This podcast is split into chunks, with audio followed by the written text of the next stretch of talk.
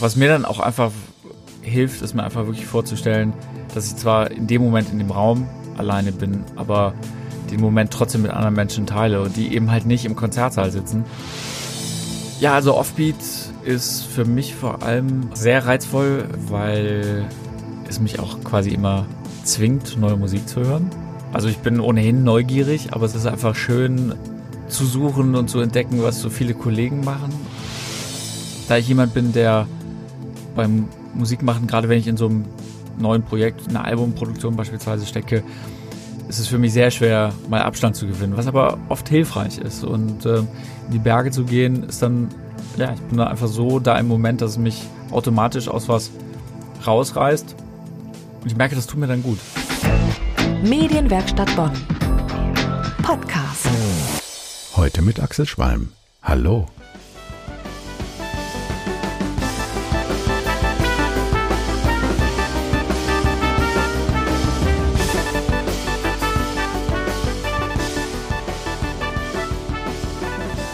Das war der Song Distorting Time aus dem neuen Album Go des aus Bonn stammenden Jazz-Trompeters Nils Wülker. Am vergangenen Sonntag hat er sein neues Album bei den Leverkusener Jazztagen live vorgestellt. Wegen des Kulturlockdowns, allerdings nicht vor dem üblichen, dicht gedrängten Publikum in der Konzerthalle, sondern im Internet-Livestream von WDR 3. Ich freue mich sehr, Nils Wülker heute bei uns in der Sendung begrüßen zu dürfen. Guten Abend, Herr Wülker. Hallo. Herr Wülker, Trompeter müssen frei atmen können, um mit dem ganzen Körper Musik zu machen. Nehmen wir als Beispiel Distorting Time. Was bedeutet der Pandemie-Lockdown für einen so hochkreativen Menschen wie Sie? Ja, das Stück Distorting Time ist schon zu Zeiten des Lockdowns entstanden. Ich hatte Anfang des Jahres mit der Albumproduktion begonnen und ähm, im März brach das dann, ja, wie, wie über uns alle, natürlich auch für mich die, die, dieser Lockdown auch über uns herein. Ähm, als Band, wir hatten noch am letzten möglichen Abend tatsächlich noch ein Konzert gespielt und das hat sich schon ein bisschen endzeitlich angefühlt. Also, dass wir da wussten, dass wir uns alle eine Weile nicht wiedersehen. Dass es letztendlich so lange dauern würde, hatten wir in dem Moment noch nicht gedacht. Aber ja, also die, dieser Lockdown war schon sehr speziell, weil Musik machen natürlich immer Interaktion eigentlich auch mit anderen Menschen ist. Und das hat erstmal natürlich gefehlt. Ähm, ich habe auch gemerkt, dass das mit mir was macht tatsächlich. Also beispielsweise mir ist so das Gefühl wirklich für, für Zeit abhanden gekommen. Also ich dachte manchmal, die Zeit schreitet überhaupt nicht voran. Ähm, anderes wie das eingangs erwähnte letzte Konzert wirkte auf einmal ewig weit her. Und deswegen habe ich das Stück auch so benannt, äh, Distorting Time. Also das Gefühl von Zeit sich für mich irgendwie völlig, war einfach quasi außer Fugen geraten. Ich habe das Konzert in Leverkusen live verfolgt, äh, zu Hause am Bildschirm. Da war die Atmosphäre sehr dicht, die sie erzeugen konnten. Ist das professionelle Routine oder wie kommt man da? Also für uns ist das schon sehr merkwürdig, ohne Publikum zu spielen. Das muss man ganz klar sagen. Insofern bisschen professionelle Routine hilft natürlich sicherlich. Irgendwie, dass man viele, viele hundert oder tausend Konzerte gespielt hat. Aber was mir dann auch einfach hilft, es mir einfach wirklich vorzustellen, dass ich zwar in dem Moment in dem Raum alleine bin, aber den Moment trotzdem mit anderen Menschen teile, die eben halt nicht im Konzertsaal sitzen, ähm, wie es normal der Fall wäre, aber zumindest zu Hause. Man muss sich einfach, die Nähe zu den Menschen muss man sich einfach vorstellen. Die Wochenzeitung Die Zeit hat sie den großen Melodiker genannt. Aber auf ihrem neuen Album spielen sie nicht nur Melodien, sondern ihre Trompete tritt auch in einen intensiven Dialog mit Schlagzeug und Gitarre. Welche Erfahrungen haben Sie zu dieser neuen Nähe geführt? Ja, die neue Musik von Go ist halt einfach sehr, sehr groove betont und äh, da spielt zum Beispiel gerade das Schlagzeug natürlich eine große Rolle. Ich versuche ohnehin einfach Musik immer sehr, sehr ganzheitlich zu sehen und nicht so sehr von meiner Rolle als Trompeter, sondern ich bin ja auch ähm, der, der Komponist und Co-Produzent und für mich ist ohnehin, wenn ich Musik mache, die Trompete eine von mehreren Rollen. Und ähm, Musik zu schreiben beispielsweise hat für mich eigentlich den gleichen Stellenwert wie Trompete zu spielen. Ja, also es ist dann gar keine so bewusste Entscheidung. Also ich versuche immer noch Musik sehr intuitiv zu machen ähm, und gar nicht zu viel nachzudenken. Aber klar, wenn es dann so wichtige andere Elemente gibt, die ich mit meinem Instrument nicht so abdecken kann, dann müssen die halt woanders herkommen. Und wie gesagt, ich muss mich da nicht als Instrumentalist immer in die erste Reihe stellen. Ich habe als Kind, wenn ich nicht raus durfte, manche Dinge auseinandergebaut. Meine Frau hat im Lockdown wieder angefangen, Puzzle zu legen. Ist ihre Trompete noch in einem Stück?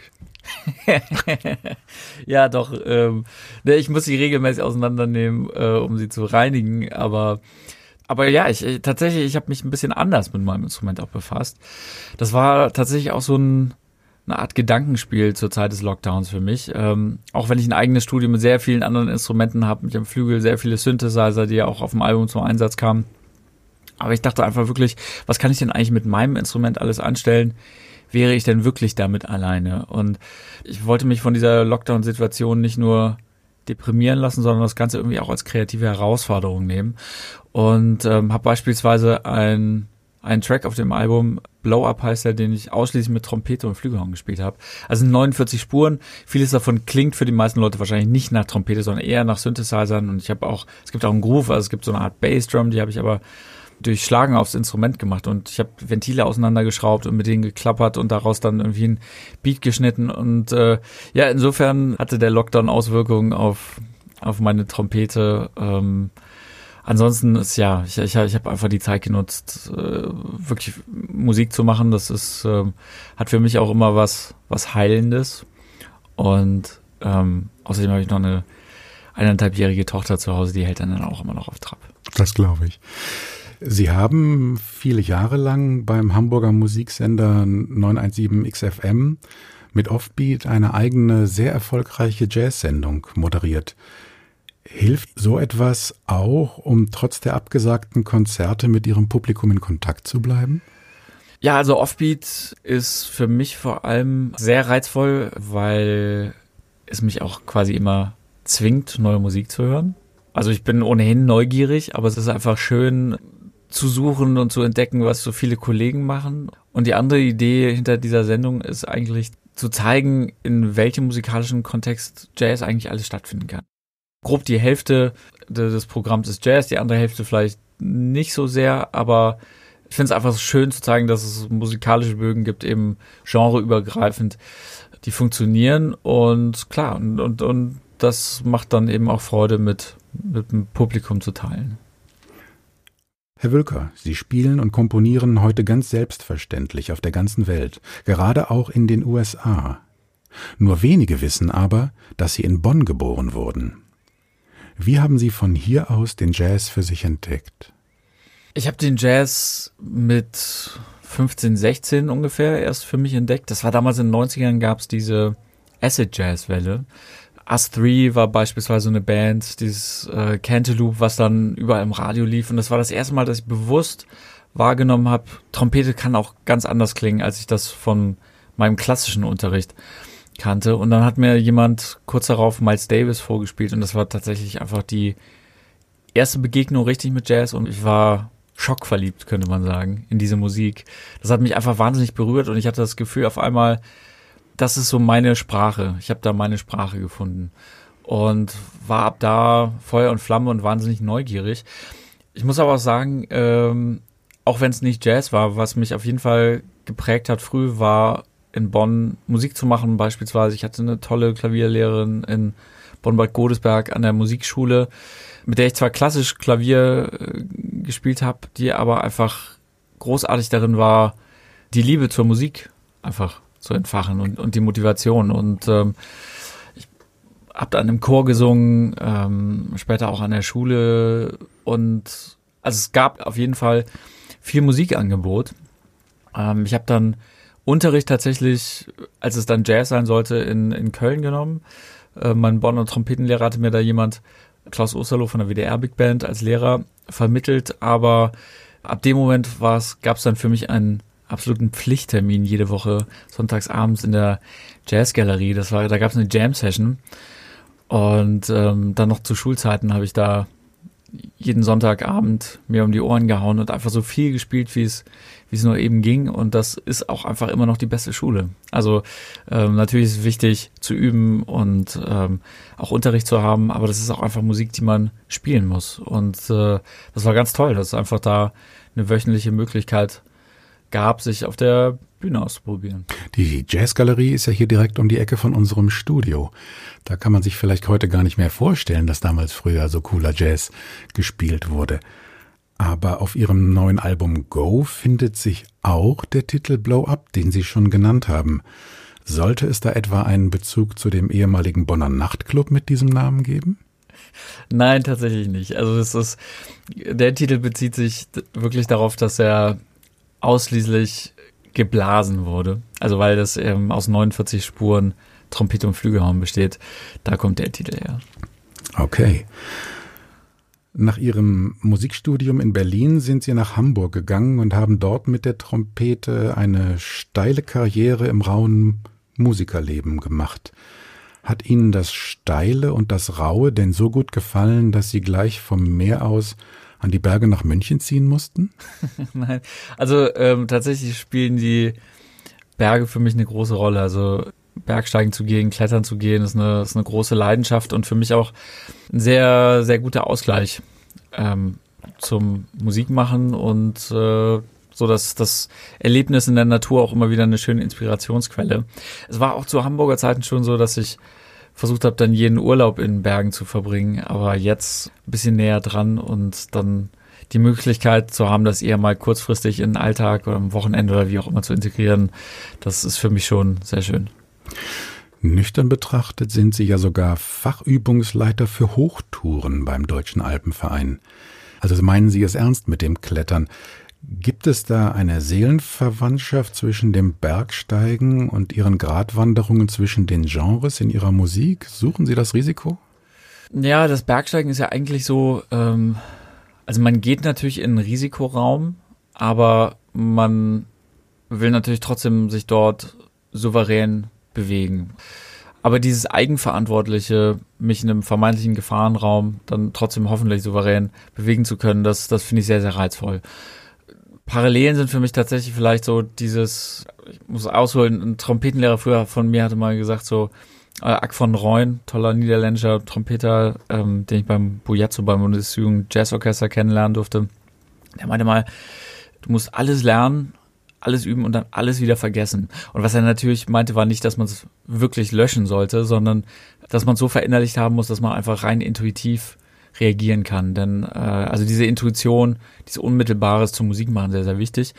Und beim, beim Klettern ist es auf eine Art ähnlich. Also da, auch da trainiert man und bereitet sich vor. In dem Moment ist man dann aber auch nur noch wirklich im Moment und greift intuitiv einfach auf seinen Erfahrungsschatz zurück. Und äh, das ist für mich tatsächlich eine Parallele, da ich jemand bin, der beim Musikmachen, gerade wenn ich in so einem neuen Projekt, so einem Album, in einer Albumproduktion beispielsweise stecke, ist es für mich sehr schwer, mal Abstand zu gewinnen, was aber oft hilfreich ist. Und ähm, in die Berge zu gehen, ist dann, ja, ich bin da einfach so da im Moment, dass es mich automatisch aus was rausreißt. Und ich merke, das tut mir dann gut. Wenn ich, wenn ich dann äh, abends nach Hause komme, dann ist einmal so der Kopf gelüftet und ähm, dann fällt es auch wieder leichter mit der Inspiration. Ich habe auch bei Ihrem Album Go das Gefühl, dass es auf der einen Seite diese Souveränität, diese Intuition atmet, aber dass es auf der anderen Seite auch stärker produziert ist. Sie haben das ja komplett auch selbst komponiert und mitproduziert. Mhm. Hat dieses Wechselspiel, das Sie gerade eben für das Bergsteigen beschrieben haben, auch Ihre Musikalität jetzt für das neue Album geprägt? Ja, ich glaube, also die, der Grund, dass Go klingt, wie es klingt, ähm, hat erstmal damit zu tun, dass ich tatsächlich sehr, als es, als begonnen hatte, Musik zu schreiben, äh, sehr inspiriert von elektronischen Klängen war und, ähm, und mir das dann einfach so als Betätigungsfeld gesucht habe. Also ich bin da einfach immer, ich bin immer neugierig nach für mich Neuem, ähm, was ich eben noch nicht so ausprobiert habe und ähm, entwickle dann auch so, so einen gewissen kindlichen Spieltrieb immer noch. Also so, ich, ich, ich will mich dann einfach ausprobieren. Und ähm, dann ist es so, ich habe Klänge im Kopf, die ich versuche zu realisieren und solange ich ähm, da selber hinkommen kann, dann, dann mache ich es auch alleine. Also es, ich habe auf diesem Album jetzt wahnsinnig viele unterschiedliche Instrumente selbst gespielt, aber das ist für mich einfach kein Selbstzweck, sondern es ist einfach in dem Moment, wo das organisch möglich ist für mich, ähm, dann mache ich es, aber sobald, sobald ich an Punkt gerate, wo ich denke, ach Mensch, das würde jetzt jemand anders besser spielen, ich komme nicht zu dem Ergebnis, was ich haben möchte, dann äh, zögere ich nicht und rufe sofort irgendwie meine Kollegen oder, oder neue Musikerinnen oder Musiker an. Und ähm, insofern ist es einfach wirklich meiner Neugier und, und meinem aktuellen Interesse einfach geschuldet. Ich muss aber sagen, es war ein Glücksfall dann für, für diese Corona-Lockdown-Situation, denn als Beispiel hätte ich jetzt die Idee gehabt, mit 25 Leuten oder einer großen Big Band, wie auch immer, ins Studio zu gehen, das wäre natürlich nicht möglich gewesen. Und insofern war es ein Glücksfall, weil ich die Art von Musikproduktion eben auch zu Lockdown-Zeiten noch weiterführen konnte. Herr Wülker, für mich war das hier im Studio eine faszinierende Begegnung, die ich sonst nur über Ihre Alben erleben kann. Ich danke Ihnen sehr herzlich für Ihren Besuch bei uns am Rhein. Vielen Dank auch. Freut mich hier zu sein. Das war der Podcast aus der Medienwerkstatt Bonn. Heute mit Axel Schwalm. Bis zum nächsten Mal. Medienwerkstatt Bonn. Mehr Beiträge auf medienwerkstattbonn.de.